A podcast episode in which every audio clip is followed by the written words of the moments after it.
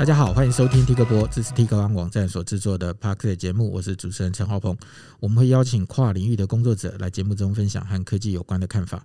在节目开始之前，如果你还没有订阅我们的节目，请记得订阅和分享。呃，大家一定都听过断舍离这三个字，但是真的要做到断舍离，不是件容易的事情。有些东西呢，你可能会觉得说啊，将来某一天我可能用得着；那有些东西你会觉得这对我来说有很多的纪念价值，所以不能可以乱丢。于是家里的东西就越来越多，然后堆到家里的活动空间越来越少。那如果只靠自己来整理这些物品，那大概又会回到呃，这些东西我将来用得着，那这个东西有很多纪念的意义，那就就无限循环吧。所以呢，这时候有一种人就要挺身而出了，他陪伴你整理你家的空间，告诉你收纳的观念。那这是现在越来越受到的重视的整理师这个职业。那我们今天就请到整理师蔡佳慧来和我们谈一谈空间顾问、收纳管理的这种相关的。你跟观众朋友打招呼啊！大家好，大家好，我是我是整理师佳慧。对，其实，在之前，其实我并没有，并不知道整理这件事情已经变成一种职业了。就是我也不知道，就是呃，有时候在电视上会看到有类似像这样的节目，就是呃，帮人家收纳，也是日本节目，什么断舍离达人啊之类的。那那时候本来以为只是一种综艺节目，那是因为后来才知道，哎，原来整理师已经是一种职业了。所以今天就请你来跟我们聊一聊，就是说关于整理这件事情啊。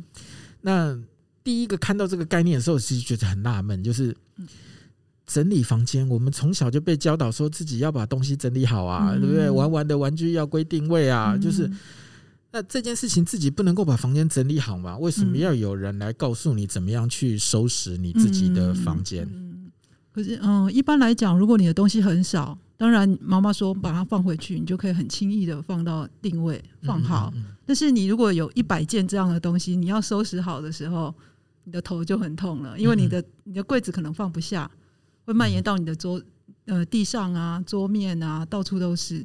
那这时候你就要更有效的方法。一来是减减少你的物品的量，二来就是你可能会有一些需要再扩张一些空间啊、篮子啊，然后帮助你好的收，然后这些就是属于整理的技术。那不见得每个人天生下来就会有这些观念，他可能就是会觉得，哎，我就通通把它摆平，这样也是叫做整理好了，对啊，就是让他看不见也是一种整理好了，对，或者是拿个东西把它盖起来，哎，整理好了。哎，你讲到这个，对啊。我就想到，不是有一些女生，嗯，有人要到家里去的时候，就把衣服堆在床上，用个棉被整个盖过去，对对对对，或者是通通塞在衣橱，然后衣橱不小心开的时候就会扇风，对对对，那这样算整理吗？这样也算整理的一种啊，只是说这个整理是很没有效益的整理，没有效益的整理，对对对对。所以你们在谈论的整理是指我透过某种有效的方式来让你把这些东西摆放在固定的位置。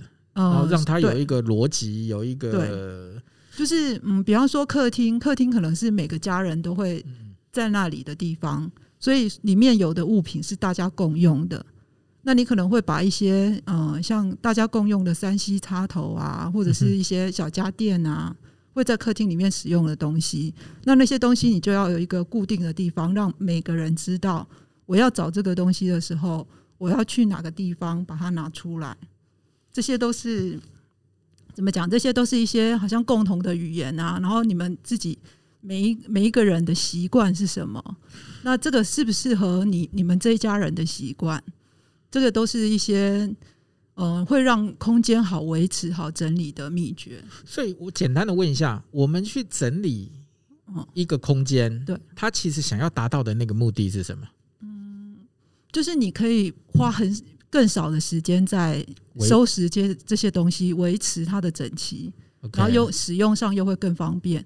比方举个例子好了，我们大家都很喜欢网网络上购物，嗯嗯嗯，那购物常常都会送包裹来，嗯嗯，然后你就是呃，像我们通常都会建议客户啊，他可以在门口的地方放个剪刀，放一把小刀，然后放个笔，然后这样子你就可以在包裹进来的时候，你就可以做拆封的动作。把它拆开来，然后顺便把里面的东西拿出来，这样你就知道你今天又买了多少东西。嗯、然后顺顺顺便把那个包装的纸材整理好，放在门口，这样你要出门的时候，你就会知道说，哦，我现在要把这个呃这个纸盒拿拿拿出去离开我们家，这样子就等于是把这一件事情给完成，而不会在你家里面又堆堆了很多纸盒，然后纸箱里面是什么你也不知道，然后你也你可能过了很久你都没有去开箱它，然后你也不知道说，哎，我上个礼上个月买了这双鞋子，然后这个月又买了，对，OK，就是说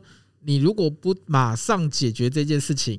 对，有可能这东西就一直摆在那边，对对对，然后摆到它已经没有时效了，对，然后你就多了一个东西需要去整理，对，而且你你还你还你还从来都没有用过的，对，没错，对，这就是很常见，我们去那种物品很多的那个委托人家的时候常见的状况，他常常会，我们把所有东西拿出来之后，他发现，哎，我怎么买了十条一样的裤子？哦，我我如果要讲同样的东西，我我反而比较常买到同样的书了。对，就是当下看到的时候觉得，哎，赶快买。对对对。但是呢，因为从来没看过嘛，对，所以过一阵子又买。我的书架上真的有好多本重复的书。对，没错。如果是那种有改过封面不同的版本还好，嗯，你还买过一模一样的，那才那的比较呕呢。你都一直记得说，哎，那本书的内容我有一天可能会用到，对对。但是那个有一天呢，永远都不会来。那其实我觉得很多人应该这样讲，就是说，撇开整理的技术这件事情不谈。嗯，有的人都会觉得我没有时间呐。嗯，那你觉得没有时间整理这件事情，站在你们的角度是什么的看法？嗯，呃，我觉得没有时间这件事情是是有一定的存在。比方说，那个妈妈，她就同时要带两三个小孩，嗯哼哼，那同时要管理的事情太多，所以她有可能没有办法把所有东西都整理的，把家里整理的有条不紊。她需要有专业的人来帮助。但是有有一些状况是说，呃，你可能很麻烦的，就是如果我要维持整齐的话，我就要把这个东西收到某个柜门打开里面的某个抽屉里面的某个盒子，嗯嗯嗯嗯嗯，就是它的步骤太多，嗯嗯嗯，所以你会觉得它很花时间。但我们今天如果设定，像说我就是把剪刀放剪刀跟刀子放在门口，那包裹来我就是直接从那里取，还就直接呃把动作减动作数减少，然后把。就是我不用再跑到屋子里面去找剪刀，OK，就它就变成一件事嘛。然后你就是把包裹拆开来，你就把剪刀放在那里，这件事情就完成了。你就不需要说再去找找东西，或者是再去特别去处理这些事情的时间。因为你刚刚已经举的例子是，因为现在的人网络购物很多，对，所以我把剪刀刀片放在可能门口这个位置，当你一收到包裹，你可以马上处理这件事情。那听起来它有一个它的运作的逻辑。对。那回到这个议题的一开始，就是说你们一开始要怎么整理这个房间？譬如说，当你去到了一个委托人的家里面去，你们要开始评估哪些东西，来决定要怎么整理这个这个房间？嗯，我们呃首先会会大致请他导览一下，说他的整个空间的状况，然后像他的柜体里面，我们会把它打开来看它里面。装了多少东西？嗯嗯，然后看实际的物品量，嗯嗯嗯，然后再再从说他觉得他最困扰的，因为我们认为的困扰困扰跟他认为的困扰可能会不一样，对啊。所以例如嘞，例如嘞，这个地方，例如我就会觉得所有东西都摆在那里，对我而言就是一个困扰，对啊。可是他可能就不觉得，他就觉得我我平常生活就是这样啊，我我所有东西就是。就是抓来就用啊，我没有觉得它有什么问题。每个人对于物品的观念也不太一样，对对对，对于空间的观念也不太一样，所以先理解他要的需求跟他的使用习惯，对，再决定给予什么样的建议。对对对对，因为有些人可能他从小家庭就是柜子就是堆到天花板高，可是对我来讲说。你把纸箱堆到天花板，那万一地震的时候，你不是很 很可怕吗？可是有些人他从小生活的环境就是这样，所以你说是他不整理吗？不是他不整理啊，是他他觉得这样已经整理好了。对，或者是他不觉得这个是就是是个问题。对，只要有一天地震东西倒下来了，或者是呃有有火灾，像常常新闻里面会有那种堵住那个逃生入口这种，一一一旦有事情危险发生的时候，才发现哦原来。我的日子是过成这样，我不，我可以有另外一种日子的选择，这样。所以你们说一开始就是让客户帮你们导览一下，然后看一下他的什么东西里头都放了什么东西，然后整个评估完，再告诉你说他的需求，对，然后我们再针对他的需求去，呃，一般我们实际在工作是，比方说，嗯，针对一个空间，像厨房，嗯嗯嗯，我们会把厨房里面所有柜子里面的东西，通通都拿出来，嗯，然后按照分类，就分类，就比方说，你可能把一百个盘盘呃一百个盘子叠在一起，然后十个锅子叠在一起，然后就是把相同的物品一类一类分分好之后，再请客户来，请客户来看说，哎，那个。你现在有一百个盘子，那这一百个盘子是不是你平常都会用到的？是不是都是你喜欢的？然后我们再按照他可能平常常用到的，我们就安排在他他呃比较好拿取的地方。这个就是呃放回去的时候上架的时候，那上架的时候就要考虑他使用他的身高，然后他他容易拿取的位置，然后帮他放回去。这样子他下次要拿或者是要再放回去的时候，就会变得比较容易。然后有一些是他喜欢，但是平常用不到的，那我们是不是可以收在比较高的柜子里面？嗯、然后有一些就是我也不不不怎么喜欢，就是人家送我而已。嗯嗯，那我们是不是可以转送？嗯哼哼，或者是把它处理掉？因为我觉得我自己的感觉啦，是觉得说它需要多到无法整理，有时候是因为我的空间就是没有那么没有那么大。对。我没有那么多地方收东西，对，但是东西又一直进来，一直进来，对。对，那最后你们的解决方式会是什么？扔东西吗？呃，我们通常都会会希望它可以减少物品的量。OK，那如果它没办法减少的话，它可以考虑，就比方说租个仓库。放这些东西真的有，现在台北有很多那 种，我知道，我知道，那种仓库专门给人家收东西，个人仓库，对对对对对，那个就是这种需求啊。你我又觉得这些东西我想要，但是我住的地方实在放不下，或者你换更大的房子啊。OK，那这时候你就要想看看是不是这些东西到底值不值得我再为他放付房租啊？我到底要付多少钱来放这些东西？如果这些东西很珍贵的话，那当然一定要付这个钱。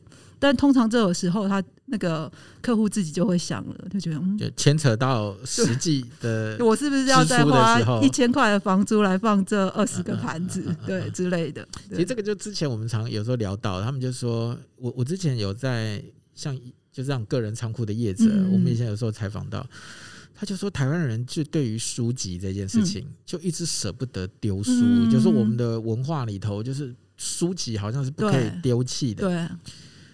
那他就说，以像台北市现在这种又贵，嗯，嗯，然后你你等于说你每个月 光是花在那个放书籍的那个空间，没错，租金其实就不少，没错。所以他就说，他们的客户里头有些人就真的是租仓库来放书，他就说这个对他来说其实也是一个很还蛮新鲜的经验，对对对，就是那个书你可能也不看了，然后你也。也怎么样，但是你还是会想办法要留住它。对啊，因为这这就是自己心里面的一个。其实我我我们常常说，那个整理有时候是在整理自己的心，就是你你去面对你跟这个物品之间的关系。OK，而不是说我们只是单纯看到说我们把这些东西丢掉，就是或者是把它收起来。这收起来跟丢丢掉之间，其实是你你你都要自己问说，我为什么要留这些东西？可是你知道，这就是我。在这这边整理这些访纲的时候，也想过的一个问题，就是说有些东西其实对你来说其实没有用。我说没有用，是它没有什么实际的用途。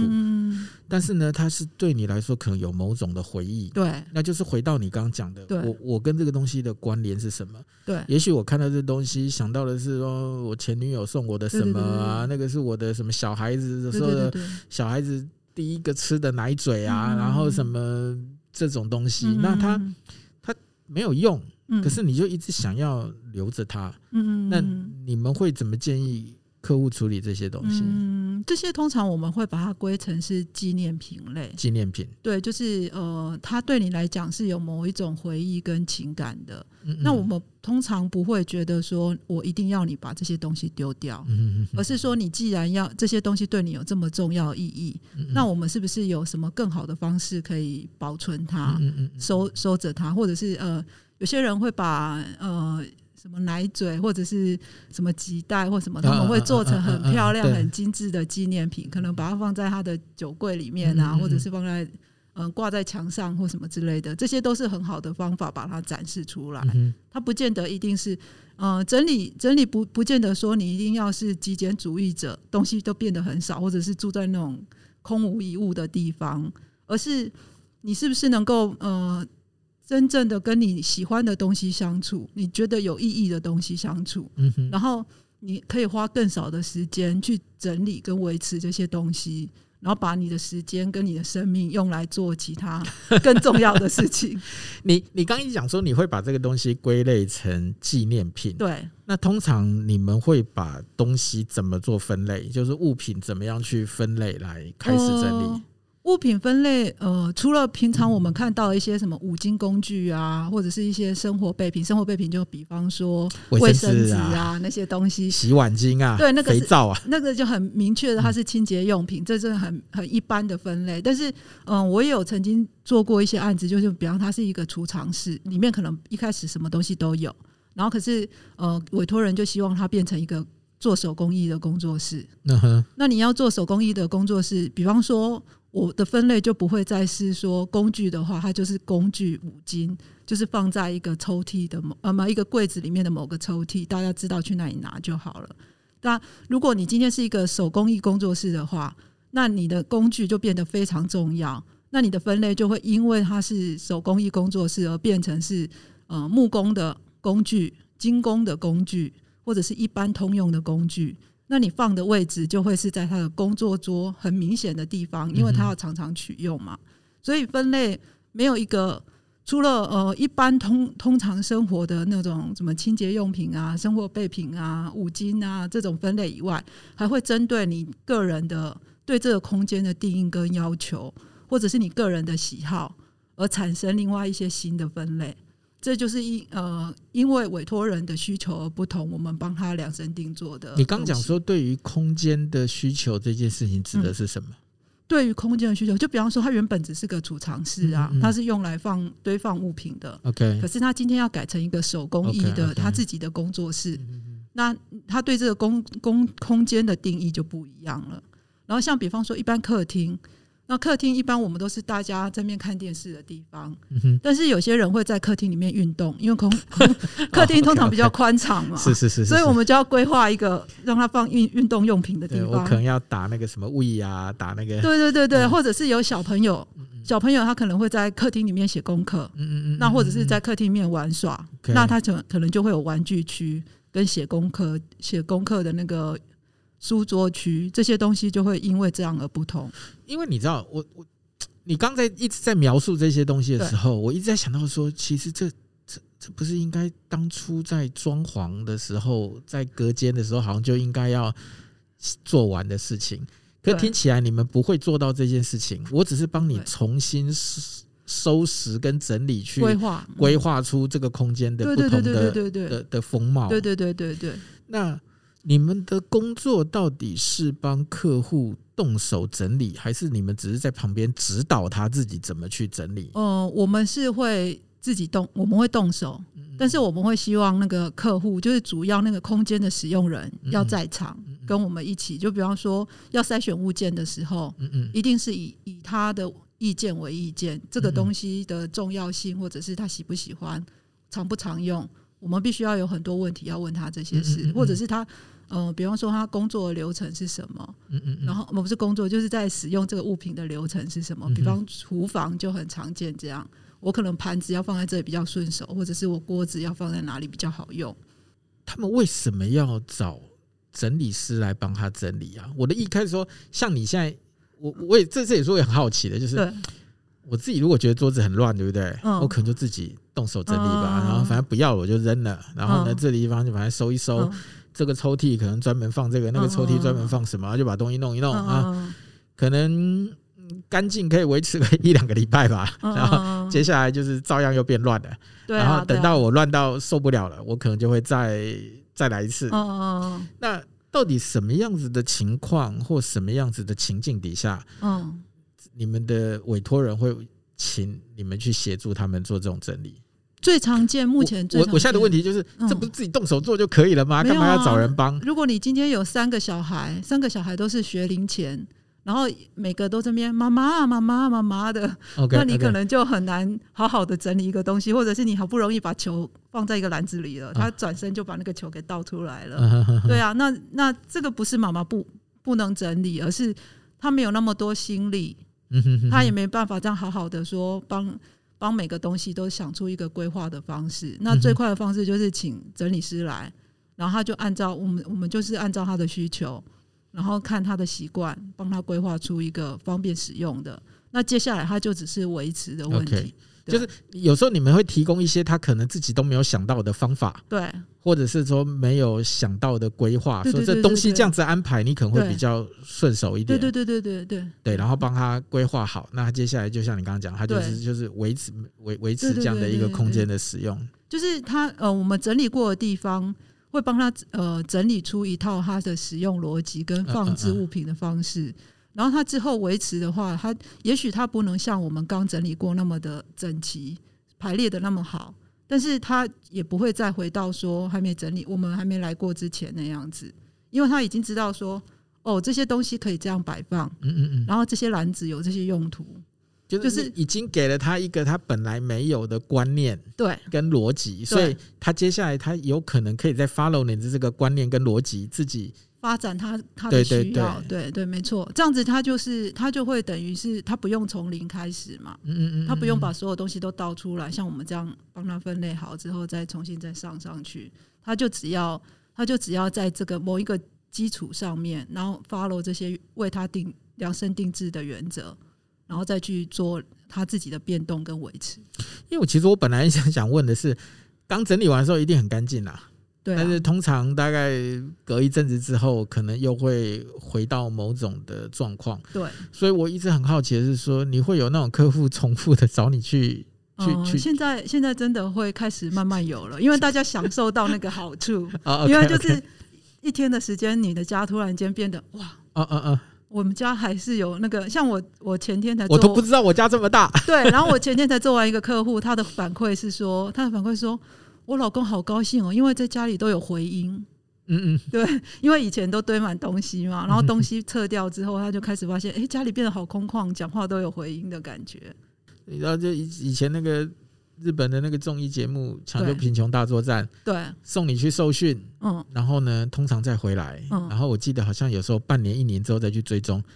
大部分人还是又回到那个贫穷的状态，但是有少部分的人其实就是真的逆转了自己的人生。对对对对，我每次就在想说，哇，这个收拾整理这件事情，讲白了，我就一辈子也整理不完了，因为你一直在这个东西的过程当中，会有新的东西进来，会有新会有一些东西出去。对，然后随着你的生活经验的不同，它可能有很多东西又会开始变得不一样。嗯，所以。或者说讲说啊，这个可能不知道算不算一辈子的？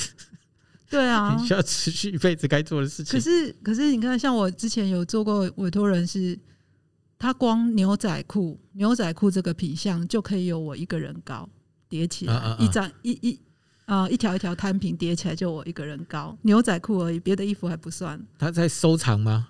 没有，他就是过去的可能十几年来吧 之类的，他就是无意间就堆了一屋子的房一一房子的衣服。那你这客户很棒啊，他身材维持到十几年来的裤子都能穿，当然有各种尺寸啊。对啊，对啊，那不是早该扔了吗？对啊，可是你身在其中，或者是你今天没有把这些牛仔裤叠在一起的时候，嗯嗯，我们为什么说我们会第一第一件事做的事情是分类集中？因为分类集中，你就会。开始面对到说哦，原来我牛仔裤买了买了一百条，对，但是那我需要一百条吗？这一百条也不是我喜欢的，而且我不见得我可能有一半都穿不下了。OK OK，那我我却因为这一百条牛仔裤要去租个仓库。OK，嗯嗯嗯，对啊，就是等到真的要做这件事情的时候，他才能够让他回过头去检视，说我到底有多少东西？对，然后这些东西。有些可能根本早就不需要了，对，可他还在那边占用我的空间。对，而且你会下次你就会再反省哦，我过去买了一百条牛仔裤，那接下来新一季我还要买牛仔裤吗？嗯，接着再买，这个是最。可是你你有可能呃，如果你今天没有看到那一百条的时候，你可能会买当季十条你都买，嗯嗯嗯。可是可是如果你看到那一百条之后，你可能就会觉得，那我买五条就好了，那那个功功效就发挥了，整理的。就是经过这么一 run，你会想到很多东西啦。对对，对，就是这些这些其实都是心理的历程，啊。嗯嗯嗯嗯，所以我们在整理的时候，我们通常都会很希望客户可以加入我们。嗯嗯嗯嗯，然后就委托人最好就是在旁边，然后我们可以尽量有更多的互动跟沟通，这样子他才会真正的了解说，呃，这个整理的整个过程是什么，然后他也可以真正的面对到他自己的问题，他才会去想说，哦，我怎么会做这样的事呢？我当年为什么会这样？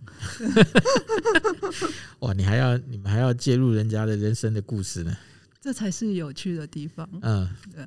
站在我就是说，现在你看现在的电子设备、电子产品越来越多，嗯嗯、然后有很多的线材呀、嗯、充电器呀、嗯，然后你可能换了一只手机，又多了一些充电线，又充了一堆一堆东西。嗯嗯。那像这种电子垃圾越来越多，你们怎么样看待这些产品？嗯，我看待这个情况。其实现在因为呃，山西的山西类的产品啊，它的科技发展的速度非常快嘛。那所以它改朝换代，你这一这一代用的插头，下一代可能就没办法用了。所以我们通常都会建议客户委托人可以把这些东西给舍弃掉，就是留我们现在真的有在用用得到的，嗯，才是。可是也有另外一种像，像像浩鹏，你收集那个老键盘，嗯嗯，那那个机械式的键盘就不是没有用的东西，就是就就不是说是要舍弃的东西，而是一种收藏。那如果是收藏的话，我们就会建议你好好的保存，嗯，或者是你们家空间允许的话，我们可以像博物馆一样把它展示出来。这些都是你对待这些呃，就是你对那个物品的定义不一样的时候，那你处理的方式也会不一样。对，然后像比方说，呃，有一些二手回收的，当你当你把这些电呃电子的东西要呃三 C 产品。可以拿去那边转卖，但是提供一个，就他们五年以五年为限，五年内的产品他们会会视为是电子产品，但是五年以前的它就视为零件，它就是用零件的价格帮你买买回来，所以呃，一旦这些东西你不想用它了，然后或者是你有更新更好的，你想要换掉它的时候，最好的方式就是赶快把它处理掉，这样子你可能会。送给其他会有需要用到的人，或者是你直接转卖掉，都会就比留在自己身边好。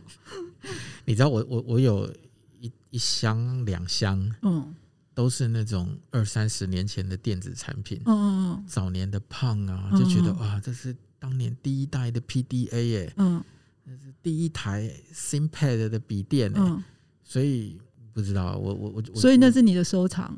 我也不知道它算不算收藏，因为它就是你可以问问问问问自己有没有爱呀、啊？对对对，我现 我刚刚在跟你聊的时候，我就一直在我就一直在想象这些东西，就是我一直留着它干嘛呢？总觉得好像哎、欸，有哪一天它好像。他能够怎样？该怎样？对，但是他其实不能怎样。但那一天其实不会来。对，他已经放在那边放好多年了。对啊，对啊，对啊，一直在那个箱子里头，没有被打开过。对，而且而且你现在拿去转卖它的话，也不值钱了。它不值钱，它不值钱。对啊，对啊，对啊。所以就看你啊，你如果说你对这个东西是非常喜欢的，像比方说你的老键机械式键盘，嗯嗯嗯，那它就是你的收藏，那你就要像收藏公仔一样，或者收藏任何艺术品一样，把它好好的。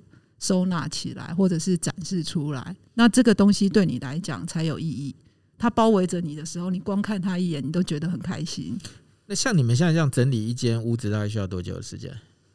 他没有办法说直接就告诉你一个时间，因为他的东西量不一样。对啊，对。然后还有就是，我们呃常常都会是一群，就是会有。助手一起，就是可能我们可以根据你的需求，嗯，然后可能一次可以出出动个四个人、六个人，OK OK。然后就是因为我们是算时薪的嘛，所以就是以以人海战术，然后可能也可以一天之内，像比方说要搬家，OK，一天之内帮你打包好，嗯，对，类似这种，对，所以这很难评估说一定是多少时间，就是透过你动物体的多少，跟你愿意 hire 多少人，还有你的屋子有多大，OK，对。那像疫情期间有远端帮助客户整理的方式吗？呃，其实一直都有，呃，我们是说是类似线上陪伴，就是其实呃，你可以找一个整理师，然后透过视讯的方式，然后就是你可能拍给他看，说我想整理这个书桌，但这通常都是比较小的范围了，一个衣柜、一个书桌、一个书柜，然后整理师就会给你一些方式，就比方说。整理书柜，你就先把所有的书拿出来，分成看过跟没看过，就类似这样。然后你看过的书，呃，再分成看过。以我的话，我就会说看过有印象的分一堆，然后看过没印象的分一堆。那没没印象的那一堆，今天如果再花三百块，你愿意买回来？你才可以留下来。哦、然后看过没印象？那看过有印象的，就是就是这里面的资讯对你来讲是还有效的，那就或者是以后还有参考价值的，这个就值得留下来，就会给你一些说法，然后让你自己去思考。这就是透过线上线上去告诉你，就你自己做选择。你知道吗？像。因为我我我家里的书其实也蛮多的，所以每次我也是在那边犹豫说，到底要不要扔然后干嘛。早年其实是会有打包整箱送去给一些学可愿意接受人家捐书的地方，有些，但现在好像比较少。对，所以这些年来，其实我大部分其实都买电子书居多了。那买实体书反而是变成收藏品。嗯嗯，就是你想要一个好卡比的时候，你才去买。有时候我也有，我也会检视一下书架上，说，哎，到底哪几本书会值得留在架子上？嗯嗯放在那个地方的时候，嗯，搞了半天，那些书全部都在架子上了，也没扔过。你应该要是先拿下来，嗯，先拿下来，然后再一本一本去醒思啦。对对对。对对对。你们有有一些什么工具或者是 App 可以协助人家来整理这些东西吗？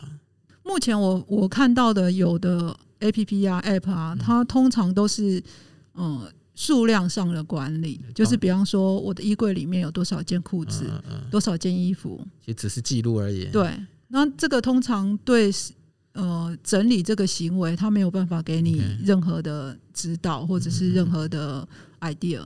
那我我会觉得说，如果你真的想要用那些东西的话，那你要先整理。嗯就你可能先请整理师帮你整理好你的衣柜，就起码有一个专业人士先帮你帮你规划，带着你带着你整理一次你这些年来的心路历程。对，然后你再把它把它输入到你的 App 里面。你就是下次要再买东西的时候，你可能会打开来看说，哦，我已经有有十条裤子了，然后它的样子大概长什么样子？我需不需要再增加一条？可能类似，或者是。嗯，那这其中我没有的东西，对，就是整理。我们整理的目的到底是为了让它有更多的空间呢，还是像你刚讲的，只是让它之后好去管理它？哦、嗯，就说回到整理这件事情的本质。整理整理，其实我自己觉得，整理它其实是让你更好的去管理，更好去管理你的物品，然后你也会好好的去面对你跟这些物品之间的关系。嗯嗯嗯嗯，然后就是尽量。不要花很多时间在整理上面，就是对，就是让你的生活的时间是留在你你你眼睛里面看到你周遭包围你的是你喜欢的东西，而不是有很多杂物杂在里面。OK，第一个是让你的生你的周遭都是你喜欢的东西，对，不是没有用的杂物，对，包围你。对，第二个是你维持这个东西的成本是降到最低的，对。对，然后第三个就是你有更多的时间去做你喜欢的事情，对。对，合理啊，合理，就蛮蛮蛮有道理的。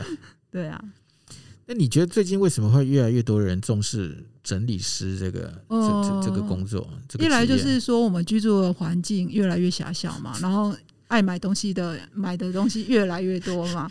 对啊，然后再来就是我觉得疫情也有也有帮助，因为疫情就是很多人都要在家里工作，啊啊啊所以就拼命买东西。对，你就会发现也不是拼命买东西，啊是发现哎，我的我我要在哪里办公？哦，你本来只是生活的空间，现在变了一个办公加进来了。对，然后我要我要用润啊，我要视讯啊，嗯嗯、然后我们家乱的跟什么一样，啊、不小心被看到怎么办？开那个背景虚拟啊 之类的，就是其实就是你待在家里时间越长的话，那你就会有越多的那个对你的生活环境就会有越多的要求。OK OK OK，那整理师需要考证照吗？呃，我是有考，但是呃，台湾并没有一个很就是。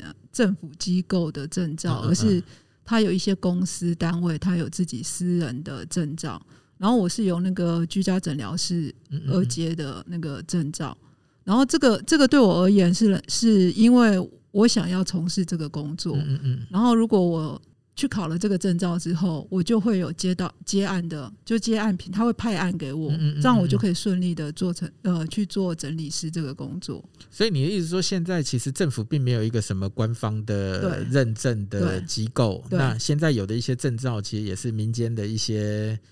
单位对对对，但是因为考证照你要去上课嘛，嗯嗯，然后上课其实是有个好处，是它会更有逻辑，然后告诉你说哦，到当你面对一个暗场的时候，你你的步骤可以有哪一些？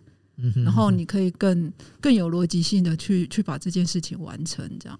那通常你们在学的时候要学习哪些东西啊？就是一个合格的一个整理师，应该说怎么样？他怎么样才能你你才会觉得他是一个合格的整理师？呃，其实我们除了当然沟通是很重要的，你要多多去看一些一些跟沟通相关的书，因为你要劝人家丢东西嘛，你不能得罪人家，然后你要劝人家丢东西。像比方说你刚才说电子垃圾，像我们就不会说客户的东西是垃圾。OK OK，因为。垃圾是我们自己觉得它是垃圾，但是每个人对每一个东西的定义都不一样。对，然后我们在暗场，我们连丢一个用过的口罩，或者是那种过期的发票、过期的食品，我们都会先跟委托人说：“哎，这个东西可能过期了，我们是不是可以把，比方说所有过期的食物就一并一并丢掉了？”就是我们会征征求委托人的许可，这就是呃一些。沟通上面的一些知识，然后我们要学空，可能跟空间也有相关，就丈量柜体。我要我要建议客户说，这边可以增加一个柜子，增加什么收纳篮，然后我要去量量空间，或者是呃有有哪些材质的材质的收纳篮你可以选择，或者是你是要用铸铁架，或者是你要木架，就是这个是跟空间相关的。然后还有就是，比方说你摆放物品的时候。嗯、呃，要怎么摆会比较好看？嗯、呃，色彩学跟那个叫做什么美学相关的概念也都要有一些。然后包括像我最近自己在网络上上的是一些像，比方说小孩，就就是那种婴幼儿衣服的大小怎么去分？因为现在现在整理师他还不是一个很成熟的行业，他没有一定说。一定说你这个整理师一定要怎么样怎么样才是算是一个整理师。然后我们通常都是透过跟伙伴一起出去，然后大家分享经验。就上次我收到一个东西是如何如何处理，然后我面对一个暗场是怎么样怎么样，就这样互相的那个经验交换，然后再慢慢的去形塑出哦，我们将来的服务可以怎么改进这样。嗯，听起来你知道吗？这一行我第一关就过不了了，就是要要非常的有耐性，要能够要能够体谅别人的心情，真的，照我肉人机就完全做不到啊！可是因为因为我自己是很喜欢整理的整个过程，就是从一片混乱，然后把它变得很有秩序、井然有序，对不对？这个对我来讲，这件事情本身就可以满足我某一种的成就感。但今天呢、啊，又有人花钱，然后请我做这件事情，然后之后还会哦感恩戴德，一直感谢你说你把我们家变成什么样什么样。但其实我的出发点只是因为我很享受这个过程，就是把一片混乱变得井然有序。在这个过程当中，你还可以听到很多不同的故事，对，人跟物品的故事，走走进很多。陌生人的家里去看他们的生活环境，这些本身就是我自己很喜欢的事情。所以在我做来，对我而言，我其实就是好像，呃，我只是在做我很喜欢的事，但是别人给了我很多我意想不到的回馈。对。那最后，你觉得如果今天有人真的想要开始整理，或者就你做一个整理师的角度，你会给这些人什么样的建议？他应该从哪里开始？我觉得可以从钱包啊，就是把你钱包里面的东西通通倒出来，然后分类，钞票分成一块，证件分成一块，单据分成一块，然后你再一每一块再去看说，哎，我有需要带这么多卡在身上吗？我每天用到的卡也许只有悠游卡，然后一两张信用卡，其他的那些卡可能可能几个月都用不到一次。